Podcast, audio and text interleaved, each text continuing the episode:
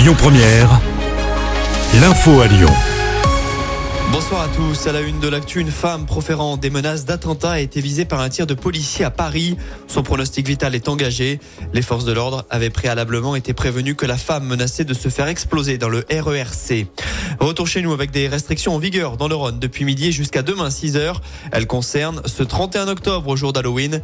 Alors que cette nuit de fête est souvent agitée dans l'agglomération lyonnaise, la préfecture a pris des mesures. La vente d'alcool à emporter est interdite, tout comme l'utilisation de pétards ou d'artifices. L'actu, ce sont aussi ces trois enquêtes ouvertes après les graves incidents qui ont conduit à l'annulation de l'Olympico dimanche soir au Vélodrome. On rappelle que le quart des joueurs lyonnais a notamment été caillassé aux abords du stade Vélodrome.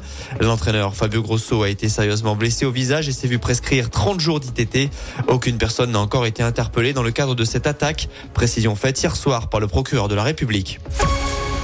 Vous pouvez commencer à préparer vos véhicules. Pneus ou chaînes à neige seront obligatoires à partir de demain.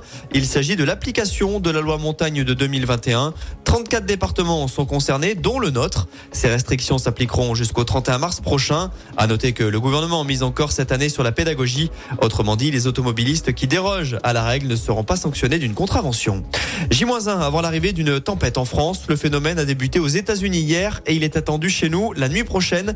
Karan, de son nom, devrait toucher principalement principalement la Bretagne et le nord-ouest du pays, avec des rafales de vent estimées à 150 km heure. On poursuit avec cette euh, bonne nouvelle pour le porte-monnaie. L'inflation ralentit à 4% en octobre d'après l'INSEE. Après avoir augmenté à près de 5% sur un an en septembre, elle recule nettement de près d'un point. Le ministre de l'économie, Bruno Le Maire, estime que la France est en train de sortir de la spirale inflationniste. Enfin, on termine avec un mot de foot pour vous rappeler le sacre de Lionel Messi. L'Argentin remporte son huitième ballon d'or. Le champion du monde a été préféré hier soir à Erling Haaland ou encore Kylian Mbappé qui termine respectivement 2 et 3e. Le lyonnais Karim Benzema, lauréat l'an passé, n'est que 16e cette année. Écoutez votre radio Lyon Première en direct sur l'application Lyon Première, lyonpremière.fr et bien sûr à Lyon sur 90.2 FM et en DAB+. Lyon Première